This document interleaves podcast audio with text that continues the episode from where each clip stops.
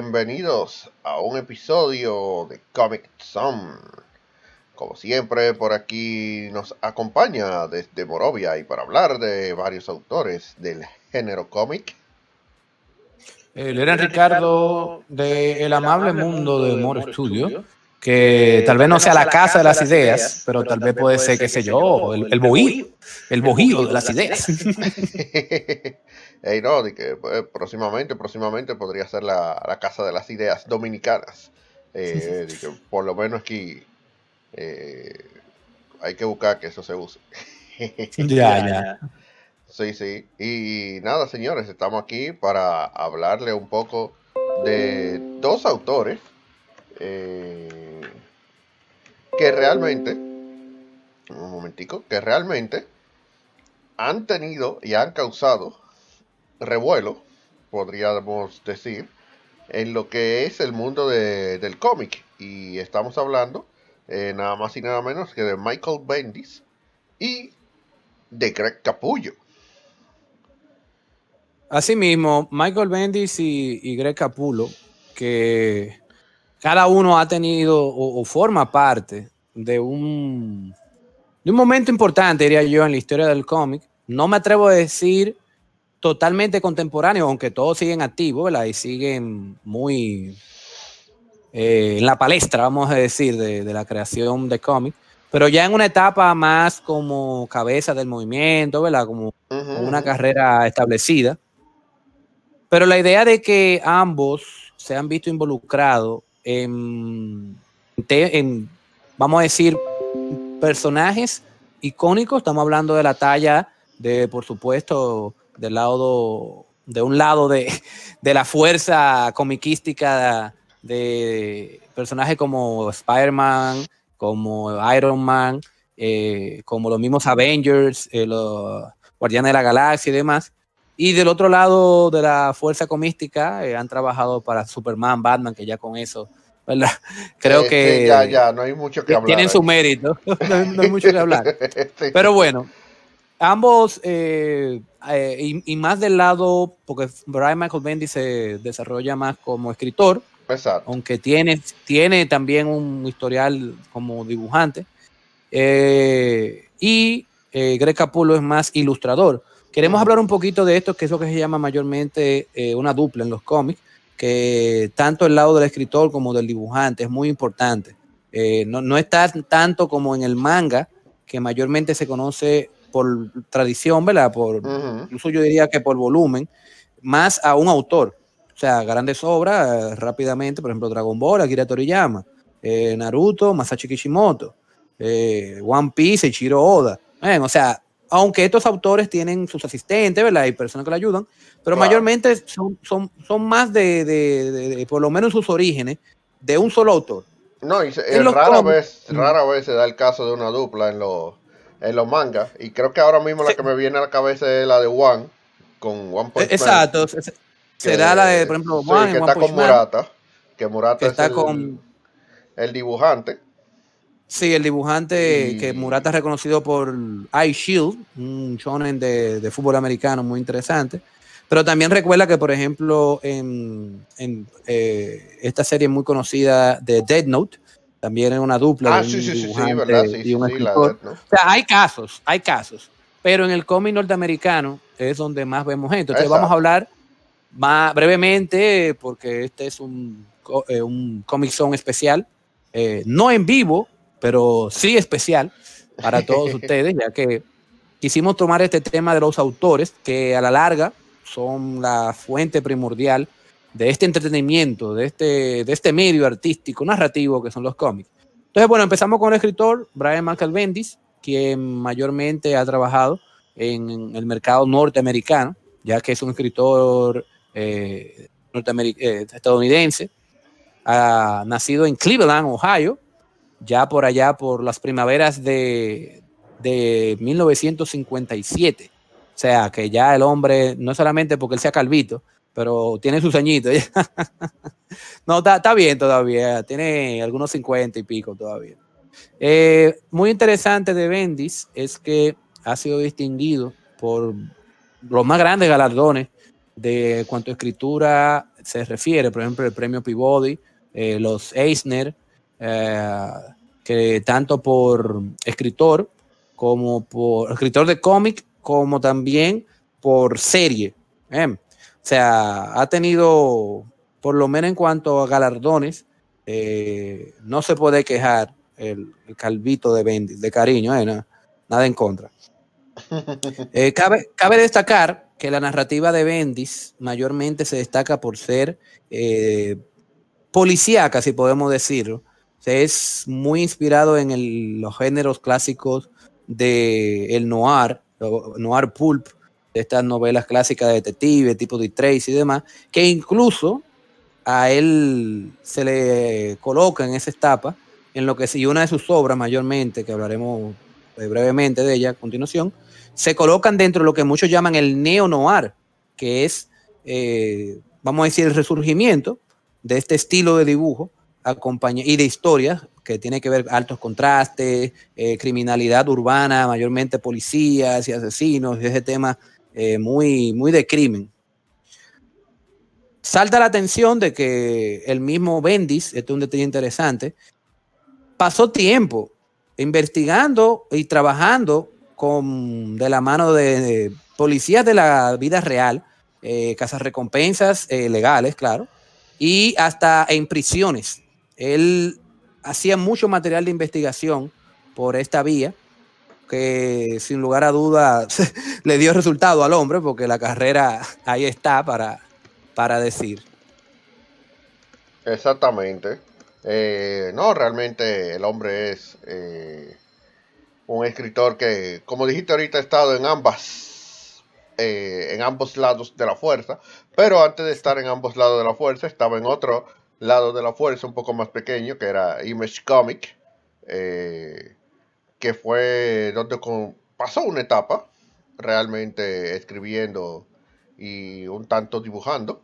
Eh, de ahí tiene trabajos inéditos, tal vez para muchas personas, como son Jinx, eh, por ejemplo, una historia que se centra, por ejemplo, en una mujer casa recompensa. Y por ahí va el tema que precisamente le orientaba hablando, de, que si la parte detectivesca, que si la parte, eh, digamos, em, mafia, por así decirlo, de esa parte de, de Bendis. Eh, también tiene otra historia que casualmente sale a, a raíz de Jinx, que es Goldfish. Eh, la cual también, ah, son novelas gráficas, obviamente. Sí, sí, sí. Son, aunque salieron primero eh, clásicamente como una historia ¿verdad? periódica. O que yo diría que la fuerte de estas editoriales tipo Image y demás son las novelas gráficas, estas recopilaciones. Y el tema también de, de, la misma Jinx y Goldfish y Powers, que es otro tema. Sí, Powers es la otra es un, buen éxito, es en estas recopilaciones. O sea, cuando fueron, ¿sabes que Esto de noir, de, de esos temas policíacos, como que no sé, como que le, pega muy bien el, ser novela gráfica ya recopilada, aunque dependen del suspenso y de las tiradas semanales, tú Exacto, eso te iba a decir. Lo que pasa es que eh, precisamente por, la, por el tema del suspenso y en que, coche, ¿qué es lo que va a pasar? Uno como que se desespera y uno prefiere esperar que, que te ya completa en un compilado. Y normalmente ahí es que realmente explota porque todo el mundo la compra y, conchelo, ya la puede terminar de leer. Aunque tiene su encanto leer la historieta. Sí, claro, claro. Cuando tú tienes e, esa esperación de qué pasará la próxima semana. ¿Quién fue el asesino? Exacto. Pero, pero sí, sí, sí, ciertamente. Eh, y ya agregando Powers, como bien lo dijiste, eh, lo que salió en Image Comics son las recopilaciones, que ahí fue lo que le dio prácticamente eh, visibilidad, eh, o por lo menos yo considero que le dio esa visibilidad ya a Bendis, para pasar a lo que muchos llamarían las grandes ligas, que, que son los dos lados de la fuerza. Y digo muchos llamarían porque normalmente eso es lo, más conocido, pero obviamente hay otras casas que hacen cómics. Sí, claro, hay muchas casas editoriales, pero señores, ah, no, podemos negar que todavía hasta la fecha, aunque cada uno, ¿verdad? Están en un punto que es, bien debatible qué está pasando, pero Marvel y DC sigue siendo las grandes editoriales. Exacto, y por lo menos a, nivel general, ¿verdad? Son, como tú dices, Andrew, la, grande liga en cuanto a cómics se refiere. Sí, sí, o sea, independientemente le guste o no a la gente, y no con eso estoy criticando a las otras ni al que diga. Sí, no, claro, claro, Sino es la realidad. Hablando con numeritos, como dicen por ahí, siguen siendo la Grande Liga, eh, Marvel y DC. Eh, aunque cita por ahí Vértigo, Image, eh, IDW, lo que tú quieras. Pero la Grande eh, Liga. Boom y todo eso de estudio, pero sigue siendo así. Pero sigue siendo. Eh, Marvel y DC. Incluso la gente normalmente no conoce más de ahí. Esa es parte de lo que tratamos de hacer aquí en Comic Zone, es que la gente precisamente pues eh, conozca que existen otras editoriales, además de, las dos grandes. Pero bueno, eh, siguiendo con, con Bendis, entonces tenemos que hablar de obviamente su paso por... Eh, casualmente él pasó por las dos fuerzas y es interesante porque normalmente el fanático se refugia en, uno, en un lado o el otro eh, de la fuerza y automáticamente odia al lado contrario. Sin embargo, ya hemos visto, no es la primera vez, hemos visto ya varios autores, eh, tanto escritores como ilustradores, que han trabajado en ambos lados de la fuerza. Incluso le hemos preguntado, pueden buscar en nuestra página de RetroAt, en, en las entrevistas que hemos hecho en, eventos pasados, como la fiesta del cómic, por ejemplo, eh, fiesta que fue organizada por More Studio que pueden ver que eh, le preguntamos eso mismo a varios ilustradores que han pasado por ahí. ¿Qué es lo que ellos dicen? Que ellos no tienen ningún problema en trabajar con uno el otro. Al final del día es un trabajo y eso es lo que a ellos les gusta. Independientemente que uno tenga, que su personaje favorito sea Superman, vean los videos para saber quién es, y otro que diga que, que Batman o whatever, han trabajado para ambas casas y sin ningún problema la larga, sí, y a la larga es como, es como hemos dicho, o sea, no olviden que después de eh, los colores y las capas, el dinero realmente, el, mayor protagonista de la industria, porque no deja de ser una industria. Y esto mm. lo vemos incluso en la carrera de, este artista, de Brian Malcolm Bendis, que aunque comenzó en, primero de manera independiente con Jinx, en la Caliber Press, que es hoy Caliber Comics, una presa pequeña, que luego él se llevó y creó su propia editorial, un, sello llamado Jinx, que sigue siendo de autoría, pero eh, entiendo que ahora mismo con su reciente paso de C, creo que también se llevó sus personajes para allá. Pero bueno, eh, el punto es que pasa por Image Comic, que fue donde empezaron a hacer esas eh, recopilaciones que le dieron, ¿verdad? Le dieron ya ahí más, más, más nombre, más renombre en el medio, para luego pasar a, a un gran paso en su carrera que fue lo que realmente lo puso en la palestra pública de los fans, que es el universo Marvel. Y justamente eh, en el universo de los Ultimates, que trabajó por mucho tiempo, ¿eh? de mayormente en los números de Spider-Man, en ¿eh? Ultimate Spider-Man, con, con la también no muy vamos a decir, de mi parte, recordable y querida, versión Ultimate de los Cuatro Fantásticos. Y, con los y con los X-Men también. Pero bueno, los X-Men de los Ultimate no era tan... No, no, los X-Men, incluso los X-Men tenían algo, que esa saga Ultimate, que fue para cual fue creada, es porque ya para la época, estamos hablando de los 2000, eh, nuestros héroes favoritos tenían 15, 20, 30 años ya circulando, entonces tú no puedes identificarte con, por ejemplo, un hombre, Peter Parker, que ya estaba casado, con Mary Jane, o sea. Entonces creo que el último fue como la idea de hacer este, este, reboot, pero en un universo aparte, no tocando la línea principal, que fue la, el universo 616, que también trabajó Bendis con sus eventos de crossover, como la bien, la bien creada, la bien recordada House of M, Secret Wars, Secret Invasion y todo eso, que la línea última fue justamente para eso, para tú ponerte a, tus, estos héroes, un Peter Parker adolescente, que un detalle, mira, un detalle mínimo, pero que cuando yo lo vi me dice que, mira, esto se ve que, que entiendo lo que hay, que ya Peter Parker en esta línea trabajaba para el diario El Clarín, ¿verdad? Para el diario Google, pero él no era, no era fotógrafo, él era el que manejaba la página web de que, ah, el, webmaster de, de, del diario El Planeta, del diario El Clarín. Eran cosas un poco más ya, ya modernas. Yo, mira, fuera de los cuatro fantásticos, los cuales yo estoy totalmente de acuerdo eh, con tu apreciación. Tú no, oye, es que tú no puedes poner a Doom que como un vagabundo, Bendy, por Dios.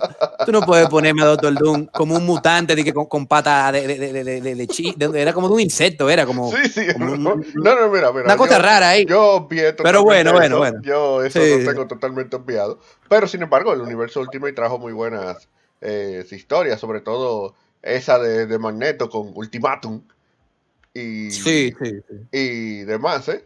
Que realmente eh, fueron interesantes. Eh, sin embargo, eh, también a él se le conoce por haber revitalizado personajes como Luke Cage, que, Sí.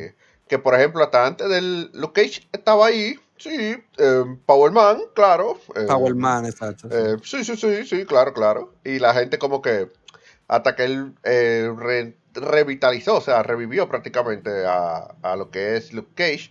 Eh, también dicen lo mismo de, por ejemplo, de Spider-Woman, aunque para mí Spider-Woman siempre ha tenido su, spotlight. Eh, y también con Nick Fury, eh, que Nick Fury sí lo recambió totalmente. Hay un antes y después de Nick Fury, aunque yo creo que lo de Nick Fury tiene mucho que ver con, con las películas de Marvel y cierto... eh, cierto actor que encarnó a Nick Fury.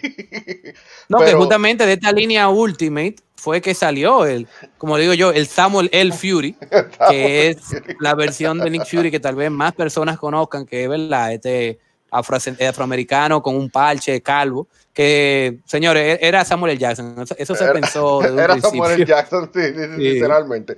Y miren, y no es que el Nick Fury ante- anterior, y, y mira, esta es de las pocas veces que le han cambiado la raza a un personaje, y a nadie le ha importado, y al, al revés, lo han alabado. Pero no es que el, el Nick Fury anterior sea malo, el problema radica en que yo creo que esa personalidad que, que dotaron al, al Nick Fury Ultimate, al nuevo, o sea, al Samuel L. Jackson Fury. eh, Samuel L. Fury, ajá. Samuel el Fury, realmente era lo que se esperaba de, eh, de Fury, porque el primero sí, eh, hay que hablar de eso, tú sabes, hay que hacer un comic Con hablando de, de ese cambio de... Sí, porque recuerda que el primer Fury era más como el clásico superagente, soldado de guerra, que era, era muy, muy de esta época tipo James Bond, que era de- Exacto. Eh, eh, eh, es un punto de la historia, claro está, no vamos a decir que no No es relevancia. malo, no es malo, pero sí, sí, sí. Samuel el Fury es potente. Es, es más, es- más el Fury, como te digo, que, que fue lo que para mí el, el- el punto principal de, de los Ultimates. Estando ahí también Miller, estaban en esa, eh, Mark Miller estaba metido en ese quilombo, como dice uno. Sí, sí. Eh, ta- estaba también este de Warren Ellis, eh, pero Brian Michael Bendis tuvo mucho que ver en, esto y, y creo que este eh, universo de Ultimate le debe mucho, a, principalmente a su versión de los Vengadores, de, um, como mencionamos, Spider-Man principalmente, que de este Spider-Man, de su ron de Spider-Man, salió eh, Miles Morales, que actualmente es uno de los personajes más populares no solamente por eh, su aparición y su videojuego en Play 5, ¿verdad? en Sí, en Play sino 4 también, por... Sí, exacto, sino por la, el boom que tuvo en, en la película animada de Into the Spider-Verse, que ya estamos esperando una secuela. Y fíjate que ya es hasta un ícono. O sea, ya realmente el hecho de ver eh, la reacción que tuvo el público con este Spider-Man, no solamente eh, de ascendencia africana, sino latina también, porque recuerda que la mamá es latina y el papá es afroamericano. Entonces, y también va, hay que admitirlo, la actitud más moderna, más eh, tipo, no voy a decir, porque sigue siendo un genio, sigue siendo todo, tiene, tiene la básica desde los Spider-Man, pero no, no es plenamente un Peter Parker, o sea, porque si algo tiene eh, eh, Miles Morales, es que tiene como flow, tiene carisma, porque No, no, Peter, no, tigre tiene carisma. Spider-Man tiene carisma, Spider-Man. Pero Peter recuerda que era el clásico nerd, el que no es tal vez socialmente tan estable, que tenía mucha, muchos problemas con sí, pero Mal Morales ya venía con, con ese sazón, si queremos llamarle, y queremos decir, que ha, ha- ha calado mucho y con, con el público luego de, de esta película de Into the Spider-Verse y el videojuego de Spider-Man Miles Morales. Exactamente. Eh, nada, también se puede decir que destruyó a los Ultimate Fantastic Four. Eh, no, ya eso es otra cuestión. Eh, participó también en, en los Ultimate X-Men.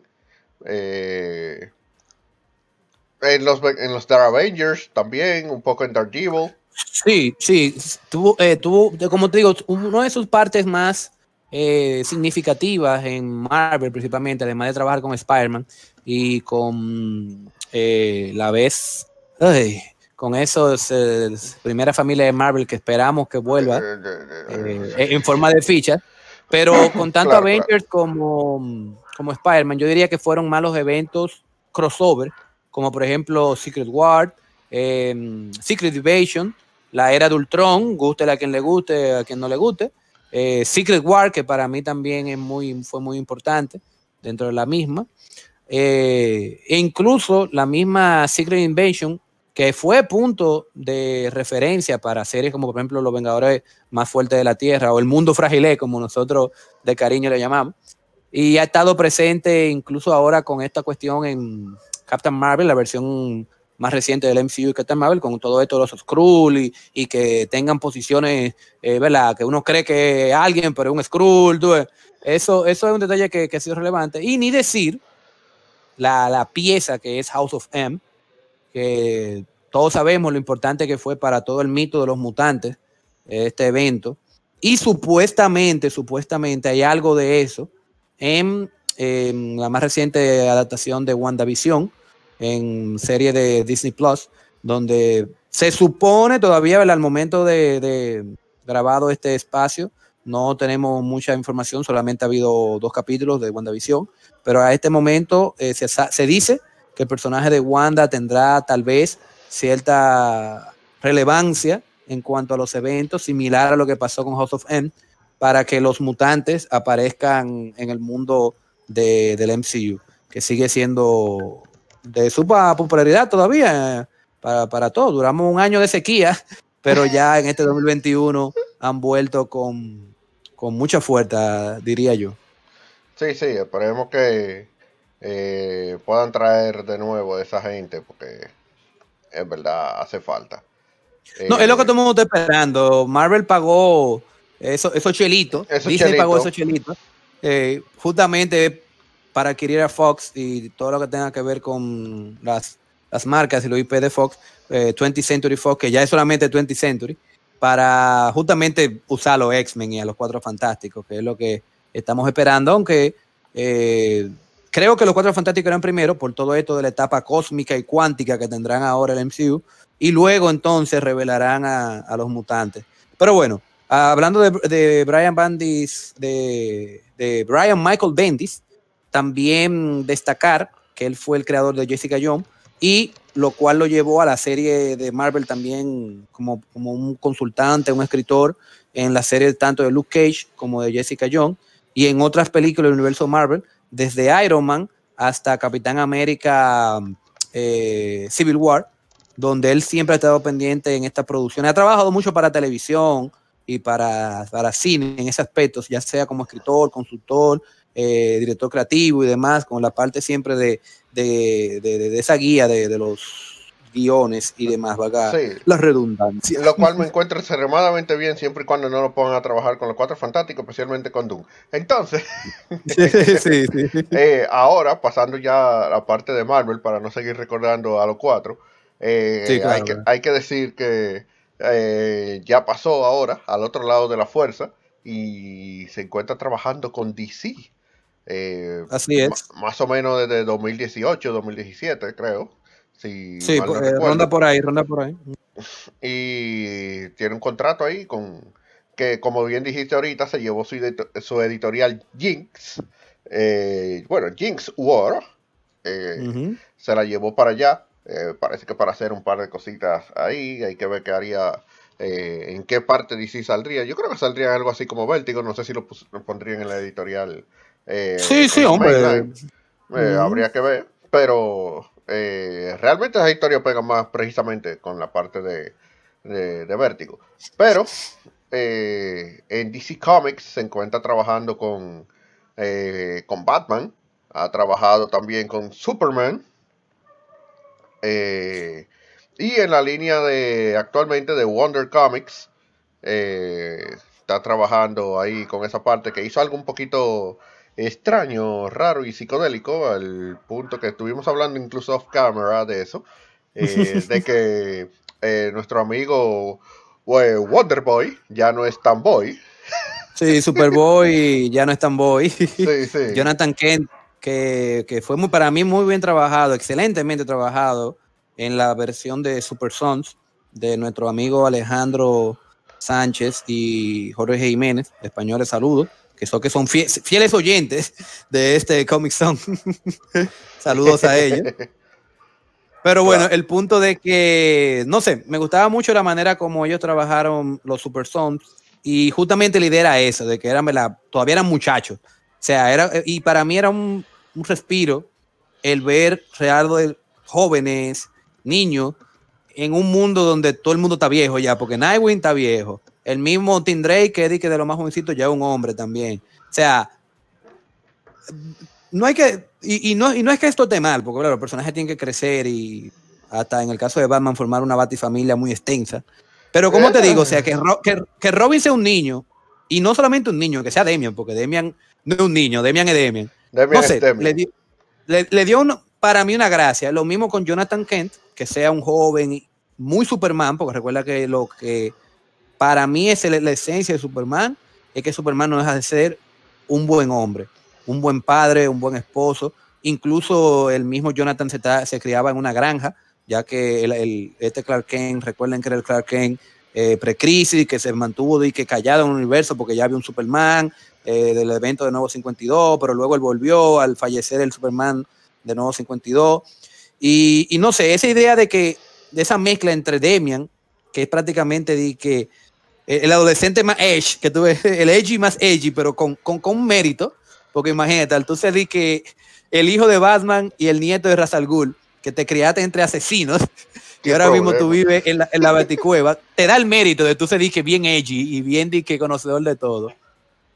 Y del otro lado tenemos a Jonathan Kent, que es un buen niño creado por Superman clásico, el Superman de los calzoncillos por fuera, que cree en la bondad, es este clásico niño que viene de campo y, cree en el mundo, cree en la amistad y cree en las personas, o sea, era muy, y no deja de ser el hijo de Superman, o sea, que no deja de tener sus habilidades kryptonianas, que siempre le, le quillaban a Demian, porque di que este pana di que qué bueno es nacer con poder yo tuve que darme padazo con Ra's al y fajar todos los días, hacer la galtija y, y entrenar. Pero bueno, eh, esa química era muy, interesante realmente.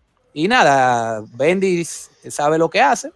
Él ha hecho algunos movimientos también cuestionables, como mencionamos. Por lo menos los fans no lo han recibido muy bien, como en el caso de, Ironheart, Riri Williams, que era la sucesora de, Tony Stark.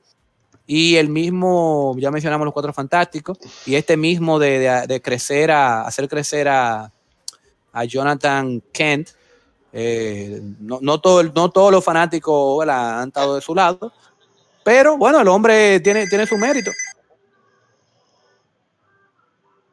No, exacto. Eh, yo creo que esa parte ahí de, eh, de este muchacho de, de Superboy podría ser un pequeño problema, sobre todo para cosas que se estaban cocinando por ahí. Pero eh, hay que ver qué va a pasar a partir de aquí y qué se va a continuar. Él, como quiera que sea, está listo y servido para continuar con. con eh, bueno, él tiene un contrato extremadamente largo para eh, seguir expandiendo esta historia, porque hay que ver qué va a pasar al, al final de todo. bueno, yo creo que por lo menos de Bendis eh, sí, sí, está, más que bien. Sí, entonces, podemos pasar a, nuestro siguiente invitado del día de hoy. Exacto, podemos pasar a Greg Capullo, Capulo. Eh, el, Capullo, tío, oye, Capullo. Claro. que si, mal no creo que lo he escuchado es Capulo, ¿verdad? Capulo, es la pronunciación correcta. Que lo, lo interesante es que Greg Capulo, aunque es un un artista de cómic norteamericano en Estados Unidos. Tiene su ascendencia latina, ¿verdad? por esto del apellido Capulo. Y ha trabajado de una manera, yo diría, excepcional. Él es ilustrador, es más dibujante, eh, penciler, si quieren, para ponerlo más específico. Eh, innovando y a la vez creando su propio estilo, pero basándose, eso, eso es el pedacito yo creo que Capulo tiene más importante en su carrera, si podemos decir así, es que es, es un estilo nuevo, pero a la vez basado como en los grandes, en los clásicos. O sea, siguen manteniendo los superhéroes su anatomía, su aspecto, eh, vamos a decir, superheroico, sus facciones y demás, pero a la vez se ven nuevos, se ven humanos y se ven con características eh, que tú lo ves y tú dices que mira, fue Capulo que lo hizo. Mayormente por, diría yo, que los trazos, las tramas y, la tinta, que, es, bien pronunciada, pero de una muy, de, una muy buena manera. Sí, sí, sí, sí. Eh, realmente los trazos de Capulo eh, son extremadamente reconocidos y creo que eh, son del gusto de, los fans. Eh, hay que decir que este señor, este muchacho, aprendió a dibujar totalmente autodidacta y desde muy temprana edad. Y miren cómo se ha dado eso para lo que dicen que eh, que no hay gente que nace con talento.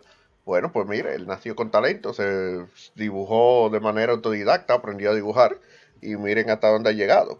Eh, probablemente, obviamente, por ahí ha pasado uno que otro eh, cursito, ha aprendido algo en el medio. No, no, claro. Cuando, tú te metes con gente del nivel de, de Frank Miller, de Romita, etcétera, etcétera, eh, pues eh, tú aprendes una que otra cosa, ¿verdad?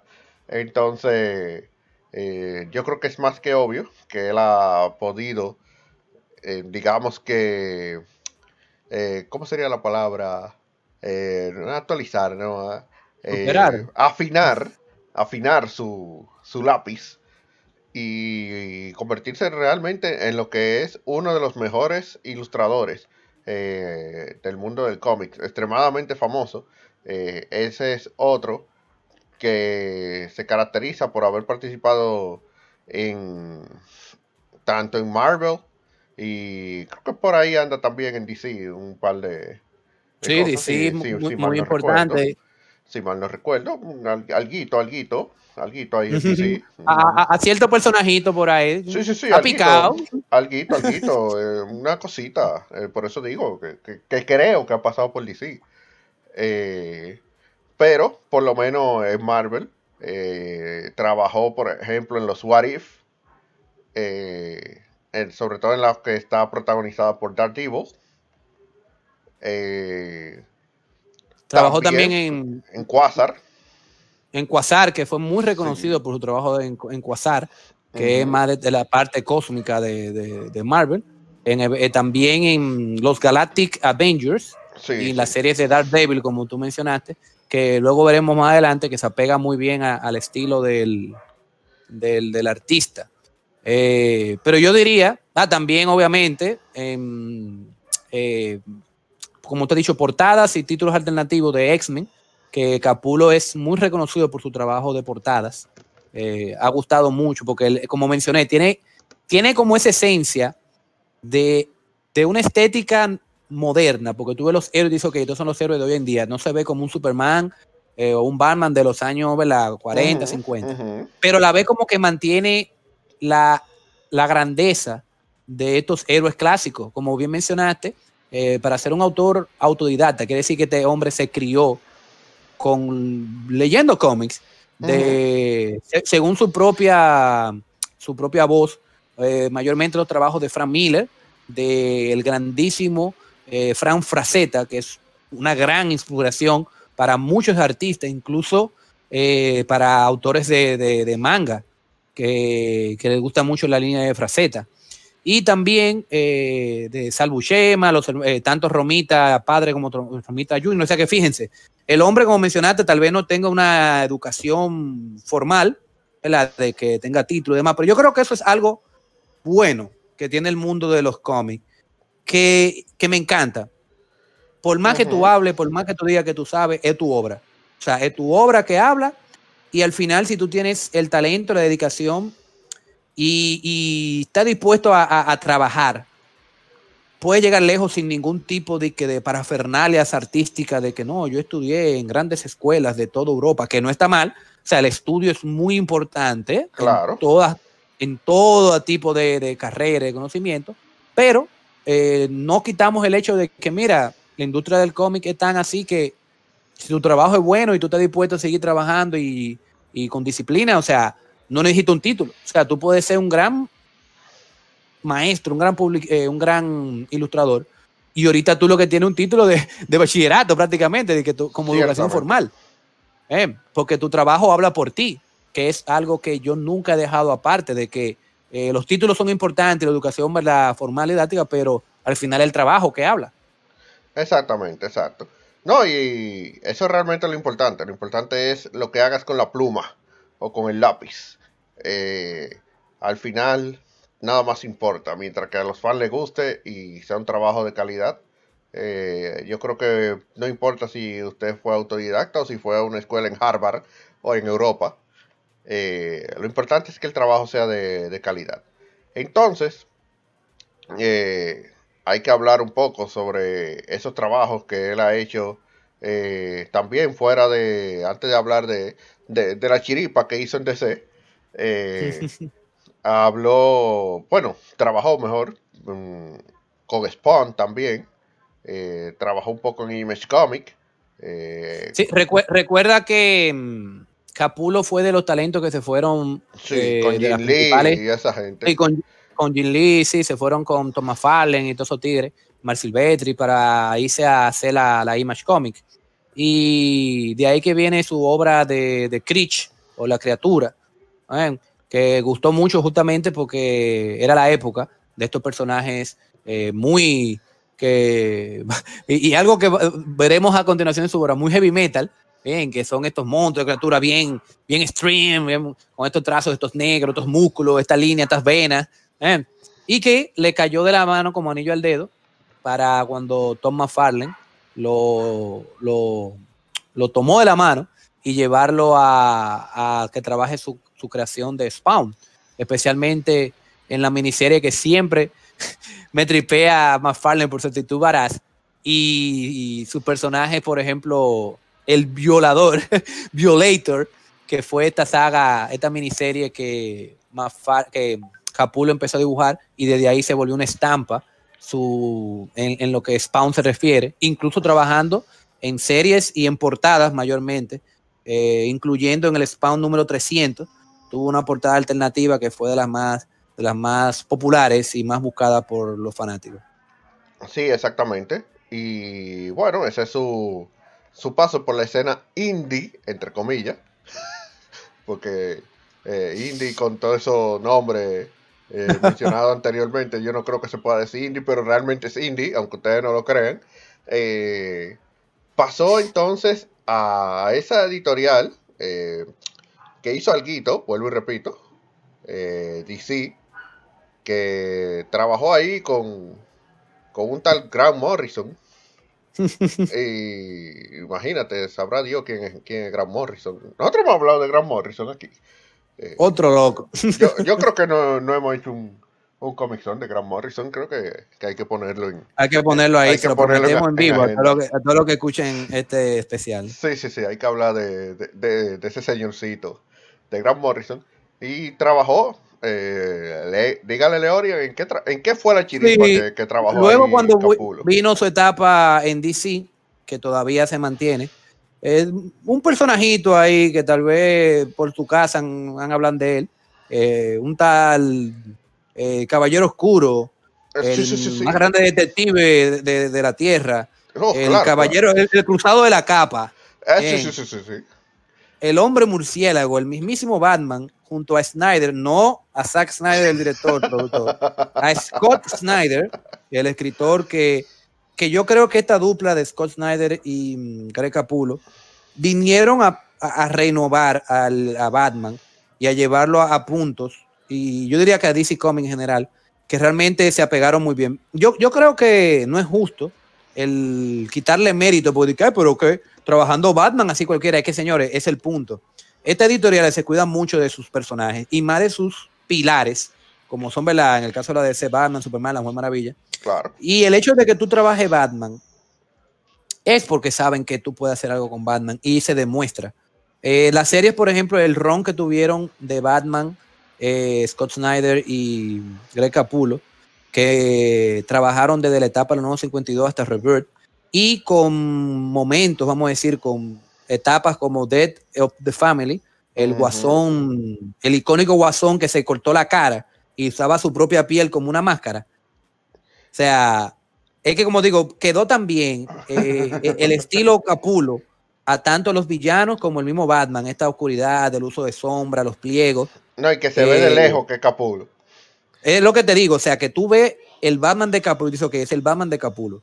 Así como tú puedes ver, por ejemplo, qué sé yo, el, Batman de Neil Adam. Eh, ah, mire, es el Batman de Neil Adam. Ah, mire, es el Batman, por decir algo, eh, qué sé yo, el, Batman de Adam West, que tú lo reconoces de una vez. Eh, mira, que, yo creo que uno de los más grandes méritos que cualquier artista, ¿verdad? Cualquier creador puede darse, que tu obra sea reconocida y, valorada. Así mismo tú puedes hablar del Batman de Capulo y del Joker de Capulo, de, del Bat Family de Capulo. Y siguiendo con el tema de Batman, le guste o no, Batman cargó o sigue cargando, algunos dirían, a DC. Y las etapas que él creó, por ejemplo, de Batman Metal, Dead Metal, ¿eh? DC, y la, mm, la serie limitada de Batman, el caballero, el último caballero en la Tierra, Batman Last Night on Earth, fueron muy, pero muy interesantes y muy, vamos a decir, queridas por los fanáticos, porque realmente te mostraban a Batman muy, no solamente interesante, pero sino también que todo como que cabía. Tú dices que mira, sí, Batman haría eso. O eso parece como algo bien Batman. Y cabe destacar que en la saga de, de Dead Metal, que se apega muy bien al estilo del autor, recuerden que señor, el hombre viene de trabajar Spawn, que, y, yo creo que no hay nada más heavy metal que Spawn. Bueno, ya lo saben. Eh, trabajó tanto la, la, saga de Metal, donde se involucraron personajes como la Mujer Maravilla, Superman, todo el universo principal de DC, y la creación del, Joker que ríe, que es este, del Batman que ríe, que es como una especie de Batman jokerizado, y que ha, gustado mucho, incluso eh, los números están ahí, las figuritas que se han vendido, los afiches que se han vendido de este Batman que ríe y se, ha colocado como uno de los más grandes en, corto tiempo. O sea, estamos hablando que esto fue 2019-2020 eh, y ya es uno de, de los villanos más, más, queridos, más reconocidos y más temidos del murciélago. Y su ron desarrolló muy bien al personaje y a la Batifamilia también. Eh, así que eh, Capulo, sin duda, es uno de esos artistas que llega al punto donde de una manera u otra todo artista quisiera llegar. O sea, que tu obra no solamente sea eh, vendida, que no sea comercial, sino que sea reconocible. O sea, tú tienes este prestigio de trabajar estos números, estos nombres como el mismo Spawn, el mismo Batman, eh, y seguir activo, porque sigue activo todavía, sigue trabajando en, estas series especiales. Y entiendo que ya lo de Capulo y el mismo Bendy se basan más que son estos autores delegados, pero que han traído, como quien dice, el cómic a su etapa actual se han impulsado y han hecho que los cómics se mantengan relevantes, que los personajes se mantengan relevantes y de poder seguir entregando a el mito moderno de los superhéroes a estas nuevas generaciones. No, no, exacto, eso realmente es así. Y creo que con esto sería bueno ya terminar esta, eh, esta entrega de Comic Zone, eh, dejándole más que decirles que busquen de, de y de Capulo. Eh, busquen esos trabajos que ellos han hecho porque son trabajos referentes en el mundo del cómic que todo amante de, este mundillo debería, eh, si no conoce, debería de, conocer. Y, sí, ahí están reconocidas, ahí están recomendadas. Yo creo que de Greg Capullo, obviamente su ron de Batman con Scott Schneider, la, la novela de The Last Night, The Last Night on Earth, muy reconocida, Heavy Metal también, muy bien. Eh, obviamente su eh, Spawn. Y de Bendis ya hablamos de los Spider-Man Ultimates, X-Men, eh, los crossovers de Secret Wars, House of M sin, sin dudar. Y también ya de un nivel más, más amplio, si les gusta, vean que él fue escritor en las series de Luke Cage y Jessica Jones, que también son trabajos para mí por lo menos muy, muy disfrutables. No, perfecto, perfecto. Eh, totalmente de acuerdo con esto. Entonces, eh, señores, para todo lo demás existe una tarjeta que anda por ahí. Hasta aquí hemos llegado. Eh, claro, claro, si, si no nos pagan, yo no voy a decir cuál es. no, no, cuando caiga el contrato decimos cuál es. Pero exactamente. Hasta aquí llega este Comic Zone. Recuerden seguirnos en nuestras redes de Retro Art Entertainment, donde no solamente te brindamos lo mejor del noveno arte, sino de esta cultura pop en especial el aspecto retro de series, videojuegos y todo lo que a ti te gusta. Sí, a ti mismo que nos estás escuchando. Te que te, aquí y te lo agradecemos.